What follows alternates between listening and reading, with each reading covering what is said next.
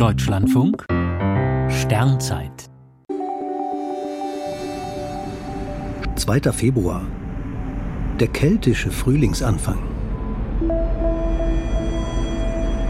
Wer der Kälte, Nässe und Dunkelheit überdrüssig ist, freut sich bestimmt über das Ende des Winters. Das ist heute, zumindest nach einer keltischen Einteilung der Jahreszeiten.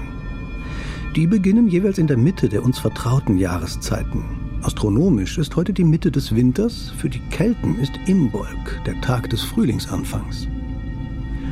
Unser moderner Kalender definiert die Jahreszeiten über besondere Positionen im Sonnenlauf.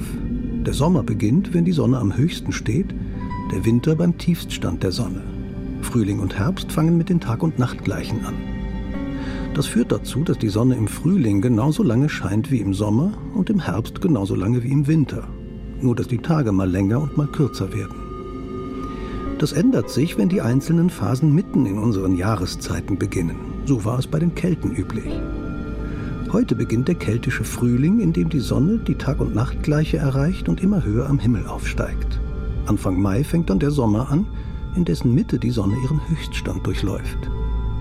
Am 7. August beginnt der keltische Herbst, in dem die Sonne rasch immer tiefer sinkt, bevor am 7. November der Winter anfängt, der die zwölf dunkelsten Wochen des Jahres umfasst. Diese uralten Bezüge finden sich auch in unserem Kalender wieder. Der heutige Lichtmesstag hat seinen Ursprung im keltischen Imbolg. Ob Imbolg oder Lichtmess, die himmlische Botschaft ist klar. Die Sonne steigt nun rasant höher, der Winter ist bald vergessen.